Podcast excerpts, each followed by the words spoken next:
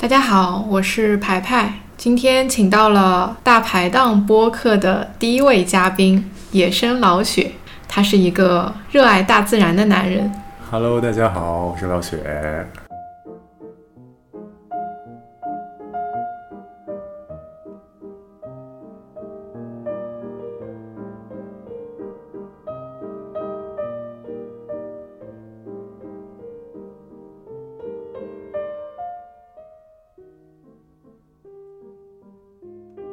你大概是我认识的人里面最有户外生存经验的人。嗯，你吧 是的，我是认识了你之后才真正关注这一块内容的，我之前都从来没有关注过。真的啊对，没去上海滨江森林公园儿，但那个也不是荒野那种，就原来没怎么关注过户外，还有呃户外运动这块的。完全没有。你是从什么时候开始对荒野啊、大自然啊感兴趣的？哇，这个最近好多人问我，我想可能是小时候吧。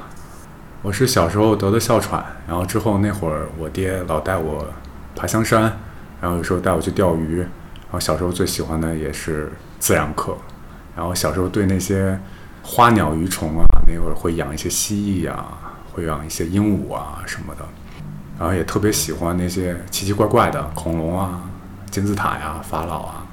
就小学第一次演讲讲的就是法老王，然后那会儿就觉得大自然特神奇，就老跟我爹去跑这跑那儿的。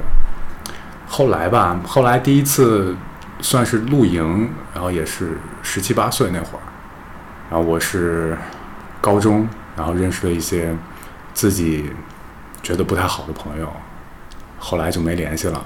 没联系之后，然后自己身体不好嘛，三岁得的哮喘。那会儿医生就说你你不能走路了，或者说你不能做一些太过剧烈的运动。但实质是当时真的就是我我从海淀医院那条街那个红绿灯儿就走到海淀医院，差不多走了半个小时。然后每个礼拜去做雾化，然后一直这个状况到三年级是最严重的。那会儿是去吃一些激素，后来初中的时候好了，初中的时候去打篮球好了，好了之后。然后就十几岁嘛，就那会儿去作，有时候去喝酒，然后或者是到处外面乱跑，身体就变差了。在那会儿就想说，找一个办法，好好的让自己的身体好起来，因为真的已经差到非常非常差了。啊，有多差？就也走路走路很很累，就走两步哈哈哈就就很很喘。你知道哮喘什么感觉吗？大概？我不太熟悉，可能就是喘不上来气儿。差不多，它就是你肺里的那些支气管儿，它变得非常窄。咱们通常来说，你吸进去一口气，到肺泡里可以交换出来新的空气，但是你犯哮喘的时候，它就没办法吸进去，你也没办法吐出来，所以就很很憋气。就像你跑了十公里之后，然后再往你喉咙里塞一根鸭毛，就还会有点痒，说点跑题，反正。就那会儿十几岁，然后就想尽办法想去想去找到一点对自己好的事儿，但爬山就是当时选的一个一个方式吧。当时游泳，呃，游二十五米，我拿着那个哮喘喷雾会喷一下，然后再接着游。那哮喘喷雾是扩张支气管的，然后之后呢，就差不多两个礼拜会去爬一次香山。那会儿十六七岁吧，再后来。就认识了一些乱七八糟的户外的朋友，他们也是各行各业在户外里，有救援队的，有探洞的，职业探洞的，嗯，还有一些就是像一些当当地的山民，就跟他们关系都处的挺好的，所以也后来慢慢的对这个事儿就是更加的感兴趣，然后哪儿都去，哪儿都跑，差不多就是这样吧。我觉得是喜欢上。户外是跟我身体有特别大的关系，所以你最开始是想让身体变好，经常去爬山，然后做做户外的一些活动。对，你觉得这户外的这些经历有让你的身体变好吗？有啊，变好了挺多的。爬山挺累的，最开始那会儿，嗯，徒步不会背太多东西，但是后来越来走得越远，越想去看深山里面到底有什么。那时候你会背更重的东西，然后背上自己的帐篷，背上自己的睡袋，然后想走远一点，然后想多在林子里待两天啊。那个时候就可能会辛苦一点，多带一些东西，确实挺累的。它是那种又会锻炼肌肉，也会锻炼你的心肺的一种运动吧。那你做户外活动，然后到想在深山里面多待几天，看看里面是什么样子的。你在这个过程中有遇到什么危险吗？其实遇到过很多比较危险的事儿，但是这个也是属于自己作的。比如说吃吃蘑菇中毒啊，当时想采一些蘑菇，当时是去找叫黄黄盖牛肝菌，就是一种一种蘑菇，也是一种牛肝菌，黄色的。然后当地就是叫它叫肉蘑，就当时去找那个都是松林里的，但是采出来把它吃了之后拉了两天的肚子。然后还有后来就是去那个内蒙的时候，不是眼睛长寄生虫了吗？类似的事儿很多，当然就是在山里呢碰见人，其实还真的是挺危险的。你不知道这个人到底在山里是干嘛的。你就像你你走在大街，大街上有很多人，你不会紧张，但是你到山里的话，你如果看见一个人，你就觉得哇。很很紧张，尤其是他也没有带像旅游的东西，没带相机啊，没有穿着户外的东西，拿着登山杖去登山啊，你就不知道这些人到底在山里干嘛。对，原来就碰上过类似的。你能讲讲吗？你你碰上人，然后发生过什么离奇的事情吗？就首先是在山里会有一些人原来留遗留下来的东西，比如说会有捕兽的夹子，我就在山里见过很多非常非常大的。就是比头还大的那种架子，就可以夹野猪的，啊，它是一种弹簧的夹子，下面有一个铁片，然后这样张开的，上面是有齿儿。当有动物或者有东西踏到那个踏板上的时候，这个夹子会啪收在一起，会加上动物的这个蹄子。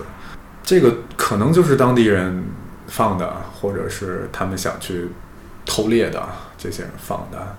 然后之前在门头沟那边，就不说具体哪个山了。去爬山的时候也碰上过，比如说前面你突然碰上个人，在当时他会一直跟着你，我就有那么一会儿，就有人一直跟着我。我是先看见他了，但我没有看到其他的人，我继续走我的路，我继续往前走。但走到前面的时候，那个人不见了，但我听见了很多叮铃咣啷的声音，我就接着往前走。往前又走了很远，然后有一个小坡，我下去了之后，大概看见了十几个人，十几个人在那儿干嘛呢？他们每个人拿着锄头，然后拿着塑料袋子，也不是塑料袋，麻布袋子，正在往外搬东西。然后你以为是什么正在建设什么东西，但是他们其实是在拉矿，是一帮偷矿的。他们在那儿偷的呢，叫夜拉石矿，那个一麻袋大概能卖五十块钱，五十人民币。然后像他们在那块儿就。一麻袋一麻袋的往外放，我就在下去的时候，就是他们就喊住我了，说：“哎，你干嘛的？”我说：“我来旅游的。”后来我我就主动下去了嘛，当时也带着相机什么的。我说：“你们这儿那个干活呢？什么？”就主动找他聊，因为当时我他他一喊了之后说：“你干嘛的？”所有人把手里东西都放下了。就包括从那个矿里要往外搬东西的那个工人，他们全都放下了，然后都盯着我。就你能感觉他不是正经的在那儿说哪个项目什么的，真的哪这个矿是合法的，看着就不太正常。下去之后跟他们聊天啊，我就努力说我是来过来来瞎走一走、玩一玩、拍拍照啊什么的。实际也是这样啊，实际也是这样，但是不想让他们有这种警觉，觉得我出去会怎么样乱说。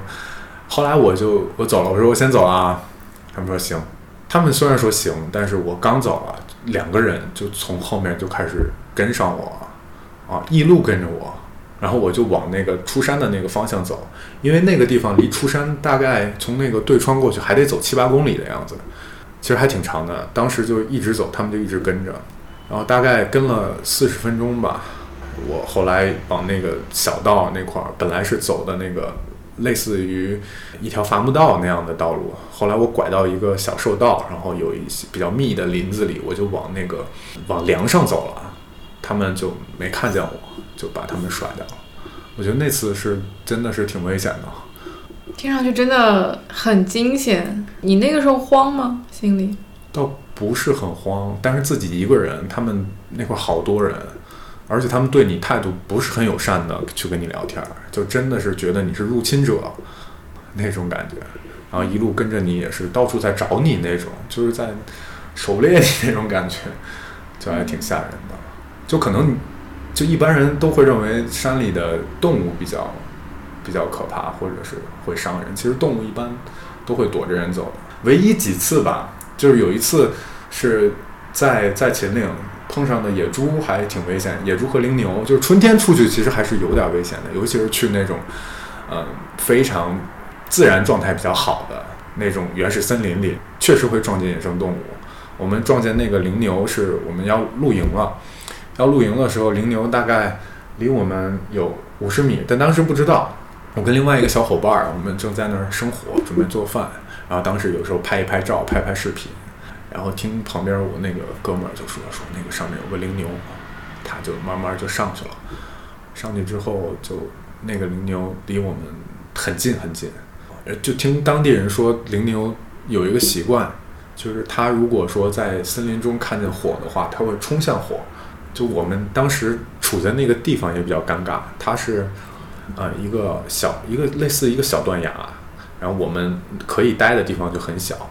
就如果真的那个羚牛冲那个火焰过来，会把我们像那个保龄球似的，当就被撞出去。哦，还有一个就是那个野猪嘛，那个野猪当时是春天的时候，春天它产了很多小籽小崽儿，当时就看见了一个一个大的野猪。我们在那儿走路，也是在一条伐木路上，突然前面冲出来一个野猪，横在我们面前，就大概三十米、二十米的样子，其实还有点距离。但是呢，我们对视了大概一分多钟吧，对视了一分多钟，他不动，我们不动，他后来啪就跑了，跑了之后后面就跟着五个小崽儿，就跟着他一起走了。嗯，当时那种情况还挺危险的。小李子在那个片儿里不就是碰上春天的母熊带着小崽儿，所以被干的那么惨。哪部片子？呃，中文叫《还魂者》哦，荒野猎人。哦，没看过荒。野猎人，对，所以那个羚牛和猪后面都没有攻击你们是吗？没有没有。还有一次是自己吓自己，自己吓自己是最可怕的。对，第一次第一次露营的时候，啊、我其实第一次露营就算是 很奇怪的露营。第一次露营是在一个岩壁底下睡的，然后底下铺着草，底下铺着草，前面生了一堆火。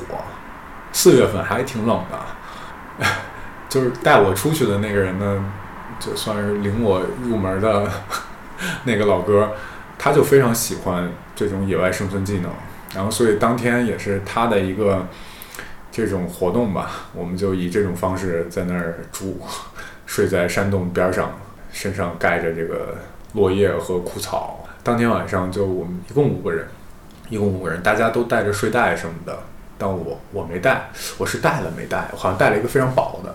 大家轮流值班儿看火。我现在其实有点读不懂当时我们为什么要轮流值班儿看火，但如果你搁我，我现在直接就睡了。但当时的设定就是，我们五六个人要轮番看着那团火焰。所以其实火焰并不是必须的，是吗？在晚上睡觉。那当然，就是你如果有帐篷，你有睡袋，其实不太需要火焰来帮你提供温暖，或者说去惊到其他的野兽。当然了，如果你自己在山里的话，你有团火能给你鼓舞很多的士气，你会觉得很安全，看着发呆也很棒。当时反正就是这么一个设定，就很奇怪，在那轮番收火。然后他们都比我年龄大，他们开始守了一下火，大概看了一个小时，然后说那个那雪过来，就让我坐那儿。当时抱了一个柴刀，然后我就坐在那儿。我记得是一直从晚上十点，然后一直看火，看到了凌晨的两点半，好像我记不太清了，就在那坐着。就周围你能听见很多动物的声音，就你在林子里啊，你所有的这个听觉、感官、视力，你觉得都变强了，而且真的特别安静。就是你所有的那边有个兔子呀，有个猫头鹰落在树上啊，当然这都是我想象的，我没有并并没有看见。你会特别敏锐，就在那个时候，前面那个树也是唰唰唰在那动，我就抱着刀在那儿嘚嘚瑟瑟的在那儿看着那个那个树丛，我就不知道如何是好。就那天晚上坐到半夜嘛，后来睡了一会儿，早上起来我觉得没什么事儿。后来更逗的是，我们往往山下走的时候，就发现那个离我营地很近的那个小溪边儿有一只小山羊，然后被啃掉了一条腿。所以当天晚上是有什么猎杀对山羊的事情发生？对，是，但是具体是什么动物不知道，就看那个旁边有一些脚印儿，应该是个猫科动物，但至于是猞猁或者是金钱豹就不知道了，因为现在北京周围其实还有一些金钱豹，啊、尤其是在西边儿。所以你们当时去的是离城市很近的林子吗？呃，也不太近吧，但也不太远，就是北京周围，啊、靠近河北的一个地方。当时在那个地方去露营的。原先其实我很多时候都是在北京周围露营，河北啊、呃延庆啊，或者是怀柔啊这些地方，出去的很频繁。那会儿为了锻炼身体，他们什么时候去叫我就会去爬，然后也会经常住在外面。你现在出去是不是三天两头？就是想去的时候就有一片你喜欢的林子，你就能去那边活动。没有，现在这种地方越来越少了。就是北京周边，比如说你现在说，哎，排排叫我，就是哎，需要我们找一个地儿去露营，是有很多，有很现在市场发展很好，有很多露营地啊、有很多的地方冒出来，然后也有建设了很多的公园儿。但你如果想找到一个真的，你可以在那儿很觉得很很自在，风景很好啊，然后你也可以非常安全的用你的工具，或者说你在那儿待几天的地方，真的很挺难找的，不太好找，在北京周边。这样的林子有什么要求吗？就是让你觉得安全，能够好好的用自己的工具，然后又嗯不会被人打扰，能够安静的住几天。我觉得第一个你要远离人群嘛，但是现在很多的山或者说露营地，露营地它本来就是人开发的嘛，它里面有一些不错的设施，你可以去充电，你可以甚至可以洗澡，然后有厕所一类的。这些露营地我一般是绝对不会去的，就除非是我们朋友之间去聚会啊什么的，我会去一些露营地。你为什么绝对不会去？是觉得太无聊了吗？觉得太假了？就去露营地，你去那儿干嘛呢？你去那儿换个地方睡一觉嘛，带给你不了很多的感受。虽然我们现在跟露营地有合作啊，露营地还是很好的。我原来一直觉得，对于我来说啊，我第一个账号叫老雪自留地，就听起来很地主的那么一个名字，还自留地。但是我真的，我心里是想找到一个属于自己的那一片地，它不是局限于说，比如说这块桌子有多大，或者说它到底有多平滑、多舒服、多自在，不是，就是内心里的一个啊，不能说净土吧，反正就是内心里想找到一块属于自己的可以踏实待着的那么个地方，但是就很难，就很难。我们原来在北京周边的一些地方经常去的，你第二年去，你就会发现，哎，怎么被推土机给推了？那去年那个树，哎，怎么被砍了？就你你会很奇怪这些现象，这些人到底从哪儿来的？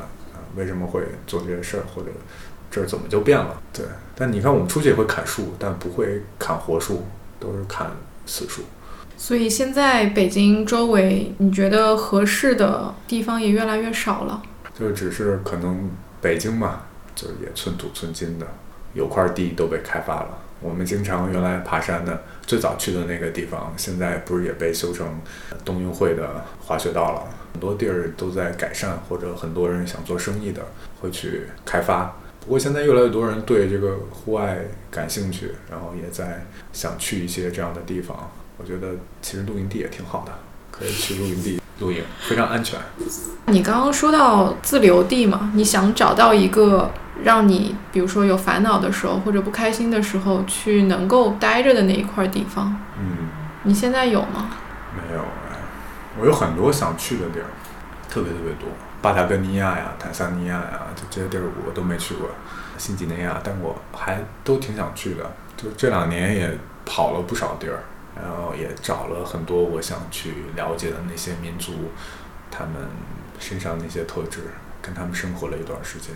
就说到自留地，就又想起来他们对于荒野的这个概念。就我问了很多当当地人，就是当你想到荒荒野的时候是什么？就可能一片寸草不生的地方，或者是一片森林，或者是雪山，或者是某个你你不知道的某个角落啊。我问了很多当地人，就是有住在海上的，然后有住在那个深山老林里，零下四五十度的地方的，就是他们的概念里其实没有荒野，这地儿都是我家，欢迎来我的山玩儿，就。类似这种概念，没有荒野，这些地方都是我的地方。所以那些人其实是没有像我们习惯生活在城市里面的人有的这种城市和荒野这种二元对立的概念。对我原来挺逗的，想起来之前我会给相册做一个分割。我那会儿做相册归类的时候，我会做一个城市，然后野外，然后。二零二零一零年，二零一一年，哎，城市，野外，真的会，我我至少我自己会有这种概念。我我虽然是一个城市里长大的孩子，但是我对野外还是真的有另外一份感情在的。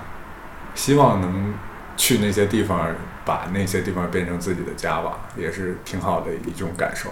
那你在城市生活的时候的感受，肯定跟你在野外的时候是不一样的。对。那城市跟野外给你分别什么感受呢？我在城市里，其实最早最早在工作的时候，我十八岁就去工作了嘛，哎，十九岁算十九岁了。然后第一份正式工作算是做的呃网络剧的制片，然后那会儿也客串一些演员的角色。当时我就刚进社会，我就发现跟人家去打交道，或者说跟人家去一起共事儿。包括其实我自己完成某某一个具体的事儿都很困难，就这几件事儿都很困难。但是很多时候这几件事儿要它交织在一起做啊，你自己首先要完成好你自己的工作，然后你跟其他人还有一些你们之间的关系，然后最后你们可能还要一起完成某个项目，或者再给另外一个人交代。就当时其实对这些东西还有一些抵触，觉得自己也不擅长。当时但是做的。最开始的工作就是要跟人家去交涉这些东西，包括去跟人家谈资源置换。我有一个很好的项目，能不能免费借我几套衣服？能不能免费让我用一下场地？哇类似这种不要脸的事儿一直在做。所以就是在当时，我会我会有一种不太好的不太好的这种感受，就是想换一个环境去待一待。然后那时候也接触了户外嘛，然后也接触了徒步啊。扎营啊，这些东西，包括 bushcraft，接触了这些东西，你就想，呃，换一个地方去，重新开始自己的一天那种感觉。然后当就是有一次起床的时候，就喝喝一杯很很开的开水，自己烧的，喝完了之后，早上起来很早的时候，光着脚，没有穿鞋，那次踩着松针，整个那一片松林，落叶松林，踩着落叶松林上的松针。然后去采桦树枝儿了，那是我第一次采桦树枝儿，非常印象深刻那次。然后一直到下午下午两三点，我那一大一大瓶 Nike 的水壶装满了，回来咚咚咚咚咚给它喝了，就真的那个时候就觉得没有比那个饮料更好喝的东西，然后也没有比那个时候更放松的那种状态。所以就是可能刚开始是逃避，但是后来会觉得，就这个才是人生啊，就类似这种感觉。我看过你采桦树枝的视频，嗯，那好像是你一七年发的，然后你说你已经好几年没去采桦树枝了，是是是，然后你说采桦树枝其实是一个很很讲究时机的事情，对，你需要在一个特定的季节，然后桦树没有没有把它的水分都存到根部去之前，嗯，你去做这件事情，嗯，是这样，就现在采正好。现在去就可以喝到。春天。对，春天的时候，它没有长叶子之前，它会从根部一直输送养分到它叶子，所以你在中间接一接它的营养之和，类似这种。所以你当年第一次采桦树枝的时候，是一个我觉得很很命中注定的事情，因为这件事情其实不是所有时间都能做的。然后你在那一个早晨去做了这件事情，然后给了你这样的启悟，然后你会你会找到原来这样的一种感觉不是我想要逃避才去追求的，而是我真心喜欢的。嗯，当时感受只是想去做这件事儿，然后只是想啊在那儿待着挺好的。但后来可能现在能想清楚一些事情，就觉得那个时候做了那个事儿。但我我自己我自己认为啊，我是一个挺不撞南墙不回头的那种人，就是一两次的这种错误没办法让我警醒，所以我也一直希望给自己定一个规矩，就是在这时候，我不会因为一两次的这种这种感悟也好，或者顿悟也好，我会认识到一个东西，我比较笨。我是好几次之后，比如说我踩了三次，我才觉得哇，真的是这事儿挺好的。对，慢慢会觉得这事儿挺好的。可能现在慢慢变得一年比年大一点了，之后会更好一点吧。一次就能觉醒，变成一次觉醒的人。我觉醒的真的比较慢。那现在这种森林，嗯，还给你这样的感觉吗？还给你第一次意识到你真的很喜欢那种？那些地方的那种感觉吗？我这两年的变化是什么呢？现在也会有，但是最大的变化是我一七年到现在算是做全职的博主了嘛，然后也在会去拍一些视频，就也会经常去野外嘛，因为做的内容也是去户外去探险，或者说去做一些美食类似的。做了这个之后，做了博主之后，你会有很大的这种心理上的改变。包括去年的时候，去年十月份的时候，我还在揪着这件事儿，因为在一九年的年初到十月份，可能十一月份这个之间吧，这十十个月的时间里啊，我对户外这事儿其实是有抵触的。它抵触的点是在于，拍摄是我很喜欢的，户外是我很喜欢的，去到这样的环境里。但是当这两个东西加一起的时候，它就是一个很繁重的工作。那个时候可能你还没有去特别能接受这么繁重的工作，有些时候这个工作量就是虽然看起来不大，但是其实还挺。后来想想啊，当时觉得哇很爽，在即使在零下三四十度的这样环境里，我做饭、生火或者是拍摄、想内容什么的这些都可以。但你后来想想，哇，这些真的是挺难的。然后当时你的情绪也崩溃了。然后你当时也可能在拍摄的当中对某些人有一些伤害，比如说我们拍摄会跟摄影师有一些不太好的这种沟通方式吧，啊，会是什么样的事情让你们产生沟通上的冲突呢？会不会是因为就是你想去做一件危险的事情，或者你想到水下去但，但是他不愿意跟你去？我觉得在户外嘛，这样环境里很多变数，首先。啊，你在一个不稳定或者不确定的环境下，它本来就有各种情况，可能突然下个雨，这个把他相机淋湿了，他就开始骂你，就是你要出来，对吧？类似的这种情况有很多，或者我们比如头一天晚上没睡好，我们拍完了晚上要导素材，然后第二天早上接着拍。我们拍的时候，有一些时候会用记录的方式，有一些时候可能呃会是我们。设计好要去哪儿，然后做一些主持，或者说告诉观众我们要去哪哪哪哪哪，类似的这种拍摄手法，会比较像纪录片儿、真人秀的那种 vlog 来呈现给观众。所以就有些时候两个人沟通还挺挺难的啊，就你跟摄影师沟通还挺难，会有这种冲突。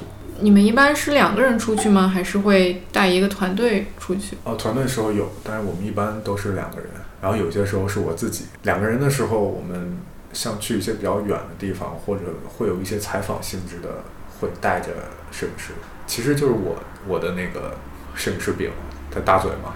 我们俩原来是同事啊，然后一直就关系挺好的。后来他也喜欢户外，就说那一起一起干吧，然后一起来做这个事儿吧，把这些过程拍下来，然后给更多的人看吧。所以就是我们关系虽然很好，但是也会有这种冲突吧。不可避免的。我记得你跟我说过他。对对对，非暴力沟通者。啊，就当时不知道如何该跟他处理这段关系，选择逃避。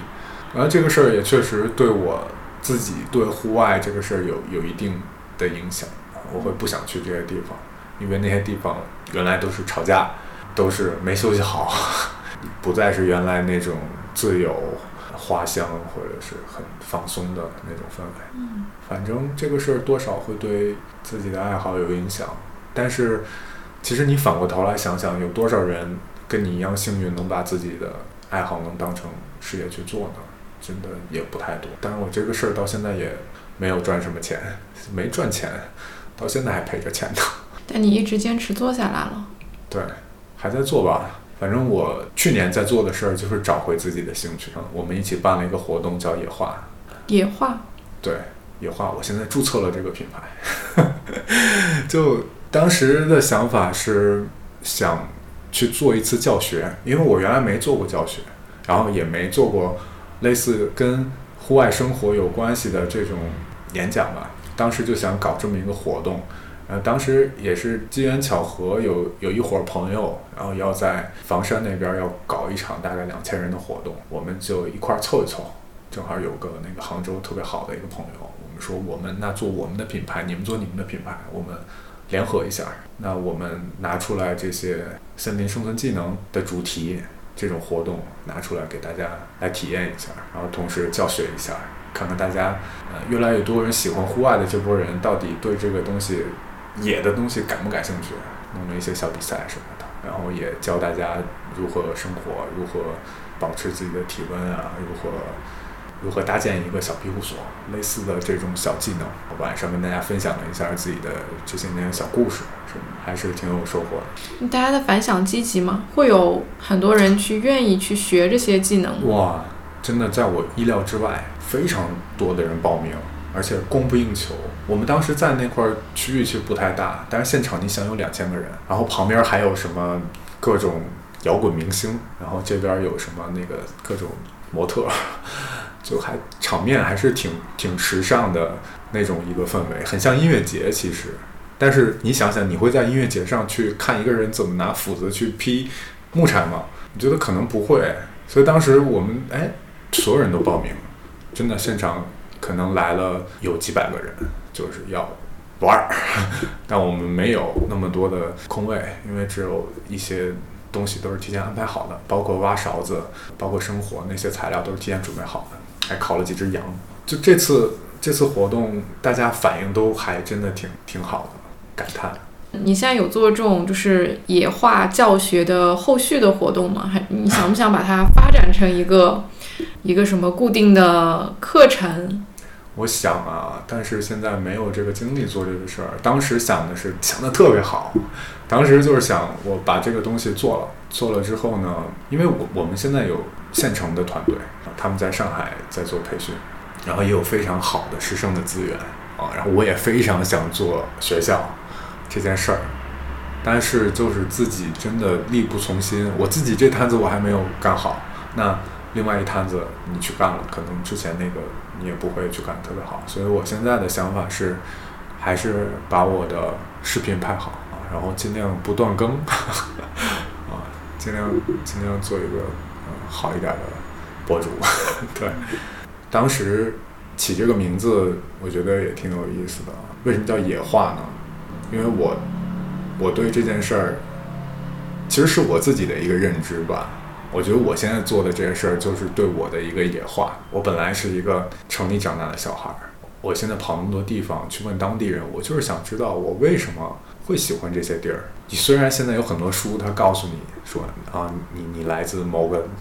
大峡谷，你是从非洲走出来的，或者你是怎么样过来的？但那不真实，我觉得。就你去到一个什么样的环境里，那个环境真的可以改变你，可以改变所有人，应该，反正至少改变我了。你去了其他的环境，就会变成另外一种人。你觉得野外它在哪些方面野化了你呢？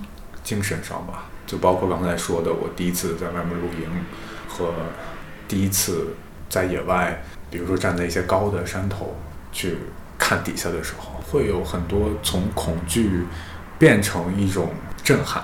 原来真的非常怕黑，并不是说去野外他告诉我怎么不怕黑，怎么可以不怕黑。但是你现在走在山里，如果不开头灯的话，如果我告诉你，哎，排排，你跟我一起走，然后我们走在某个山梁上，这个时候就是有月亮打下来，其实非常亮，一点都不可怕。但你最开始的时候，我就连在屋里可能关灯睡觉都不行。在小时候啊，在小时候特非常非常怕黑。我原来是一个胆子特别特别小的人，但是就是在这些地方，在不同的环境里，它会改变你的意识，它会让你观察别的东西。你的心思不会放在说我走在这个路上，我看到底周围有没有坟头。你会看究竟这个月光是从哪儿洒下来的，然后它这个月光到底有多亮。然后你也会想，哎，说月光照上来的时候，这时候小动物是在哪儿？你也能听见很多声音，就是你的注意力会放在这些上面，可能就是换了一个视角在看这些东西吧。你说的那种转变，很像我刚开始到野外的时候，我恐惧的是我想象中的东西。对，我恐惧黑夜里面有怪兽，或者有坟头，有鬼。但是你在野外多了之后。你会跟真实的野外的环境更融入一体，你的你的觉察会更敏锐，觉察真实的环境里面都有些什么？是，是，你会变得更真实吧？那你的生活其实跟现代的很多，就你说的城里长大的小孩是不一样的。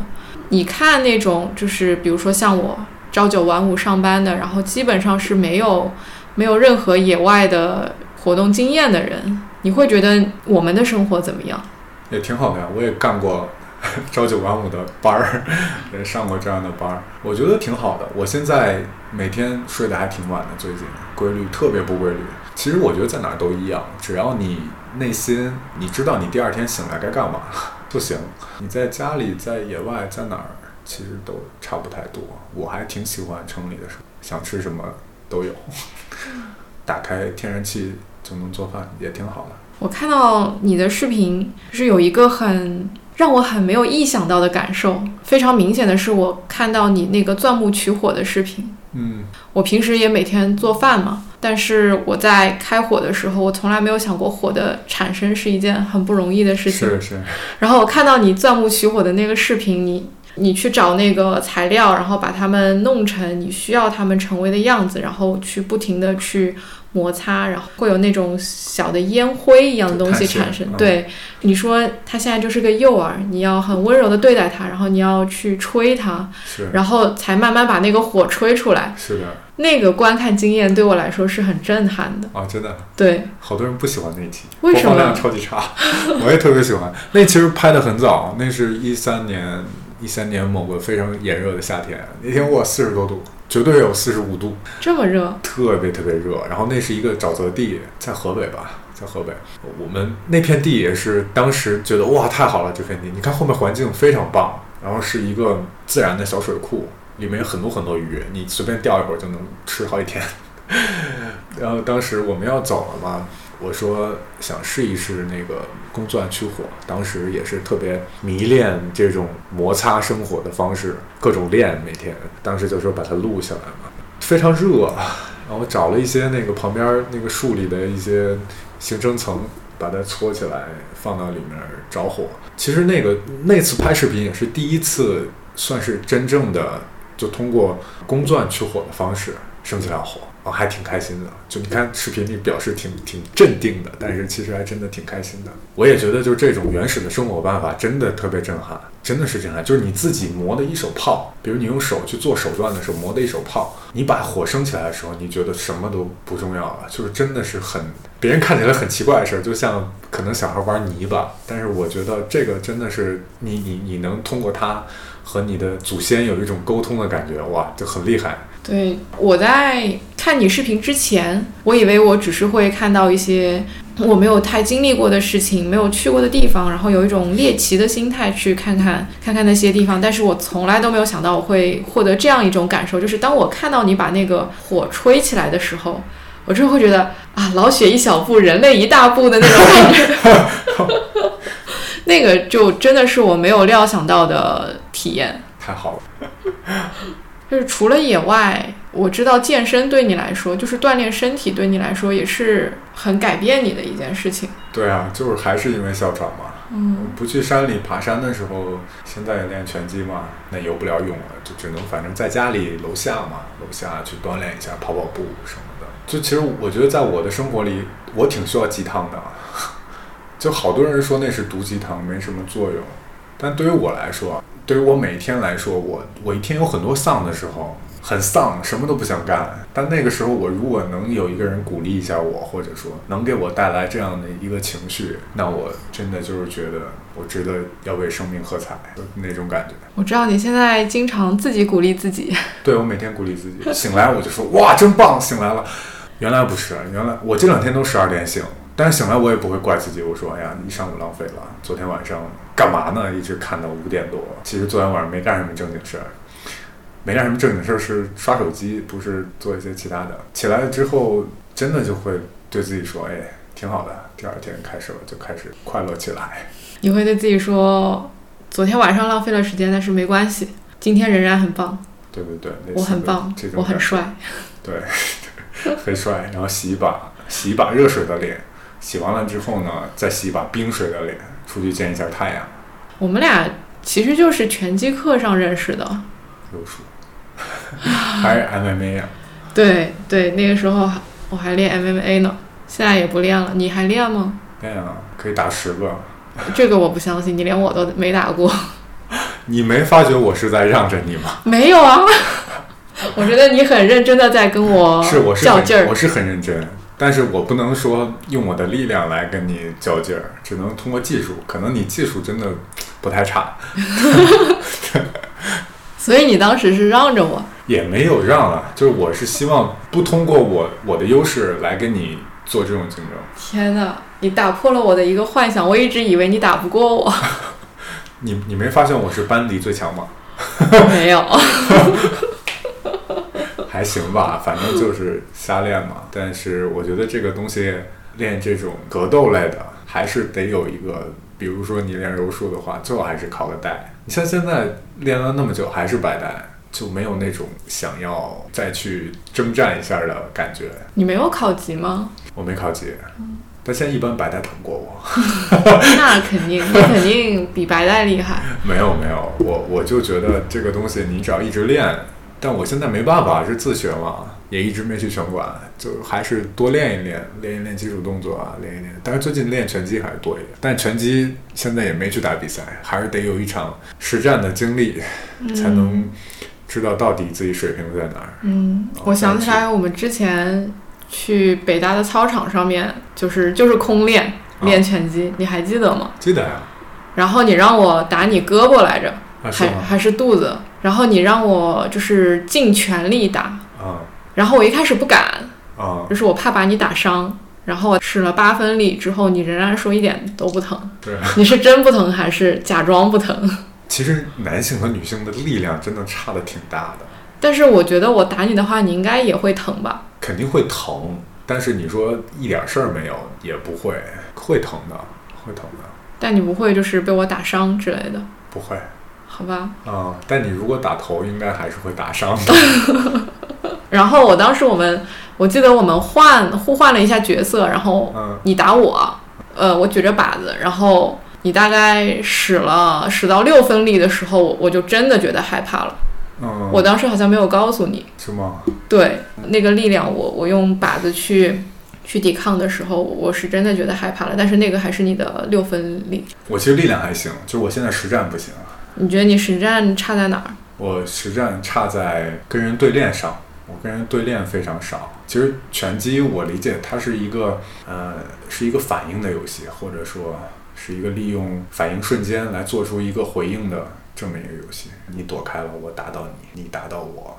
我再顺势给你反击，类似于这么一个东西，所以他人和人相互练就很重要。我虽然现在可以打出非常大的力量，就单纯从发力来说没问题，但是如果你让我跟人去实战的话，就可能还真的差点。我记得你在朋友圈发过一个短的视频，就是你跟另外一个小哥哥在对练，啊，我被打了，被 KO 了。对对对。哎，我记得你那个视频里面就是一直不太出拳，就是他他的攻击很猛烈，然后你你一直在防守，但是你不太愿意出拳，那个是你的下意识的反应吗？还是你你在试图就是不去打他？也是吧，我当时想多练练那个防守反击嘛，然后也多想练练防守这些东西。但是你说，如果我当时去打他，做出回应，也说不好我到底能不能打出来那些反击。对，拳击是是挺训练人的，就是挺要求人的反应力的。嗯，我也觉得我我在这方面就是特别差，就是反应慢。他对体能有很大的考验，我体能不行，哮喘嘛，但是还是得练。我现在每天都在跳绳，都在跑步，看看今年有没有机会打一场比赛。你会去真的那种擂台上面打吗？对啊，证明一下自己，看看自己是不是个菜鸡。我被打到挺容易晕的。我知道那个视频里面，你你看上去就那个那一拳伤你伤的挺重的，倒还行。打到头了，然后你你就你就躺下了。我当时还还还觉得挺，我我觉得你没事儿吧？就他也没使全力。嗯，那之前有两次是真的被 KO 了，打肚子，打完了之后眼前一片黑，大概一分钟，哇，这整个肚子、胃、肠子就搅在一起的疼，超级疼，就是那种肠胃炎、肠胃炎的那种疼，疼了一分多钟在地上打滚儿，后来起来没事儿。当时刚练，刚练两个星期吧，就跟人去打实战，就在操场上，哦，就是咱俩去的那个操场，然后他练了挺久的了。然后，人家估计也没注意，咔来了一拳就不行了。还有一次是之前练空手道，那个老师打的，给一拳打肚子上。哎，经常被 KO 的少年。但你还是喜欢？挺喜欢的，我其实从小就挺喜欢这种武道的。嗯。但是一直没机会练，但我断断续续到现在练了有四五年了。咱俩练还不太一样，我是真的练。什么叫什么叫咱俩练不太一样？你是真的练，你在暗示什么呢？没有，就是你也练嘛，但是我可能练的比较勤一点儿，这样。嗯，我我现在不练了。嗯，就是我觉得你特别不容易的一点，就是你你受过很很严重的伤，你会很痛，然后你还会坚持。我基本上就是练了一段时间之后啊，然后我就觉得，就是特别是在练综合格斗的时候，然后我我我的脑袋会撞地，然后我会。我会被人压在地上，然后我的眼睛会会碰到地面什么，我就会觉得对我的伤害很大，然后我就不愿意再再去练了。特别是我是高度近视嘛，然后我就考虑到我会不会容易视网膜脱落，然后想到想到这点，我就就没去了。对我也会，我也会练的时候就是非常怕自己受伤，但看你要做什么。如果真的，比如我要定两个月之后打个比赛的话，那管他什么呢？就。我还是希望自己能变得更更好一点，更强一点身体，像海王那样。我觉得你这个信念特别不容易。像我就是相对于你的试图去野化自己，我可能更是一个驯化被驯化的人。我觉得那个太疼了，那个对我呃的眼睛有危险，然后我就想想就算了，我不去了。这是正常人啊，我也会这样。但你就看你为什么要做这件事儿吧。嗯，它对于你来说是为什么呢？是因为一定要变得更强，所以你要去这样做？也没有一定要怎么样吧，就是想做这件事儿，然后这件事儿变成一个习惯了，也一直在做，应该就是这个。嗯，没有为什么而战那种感觉，但是还是有的。我最近在想说，就为什么要做视频这件事儿？我我是一个意义感特强，就非常必须得找到什么意义，我才愿意去做。但同时，我也是愿意先去做的，先去做了，再去找意义。就是这件事儿，我其实也找了很久。为什么要做视频？可能后面出的更多视频，也想鼓励那些人，包括得哮喘的那些人，希望他们也能身体更好，也可以就通过自我锻炼的这种方式，来让自己的身体变得强大起来。想鼓舞更多的人，想去 inspire people。对对对，这个是你的一个很大的意义感的来源。对，但是我是最近我才。找到或者说才想到的，原来没有，是做着做着，然后才想到的。没有，就是我当我快放弃的时候，嗯，我不知道自己为什么要干这个事儿。后来想说，还是希望这样做，希望在这个同时，我能帮助别人的同时，自己也可以变得更好。好，那我们今天就聊到这里吧。好呀。希望大家能去关注抖音、B 站和微博上的野生老雪。嗯，谢谢大家，可以给我发私信，给你们到时候找个礼物什么的，做个小 T 恤什么的。不错不错，这是宠粉型的博主。对。好，那我们就先聊到这里，嗯，好，拜拜。拜拜。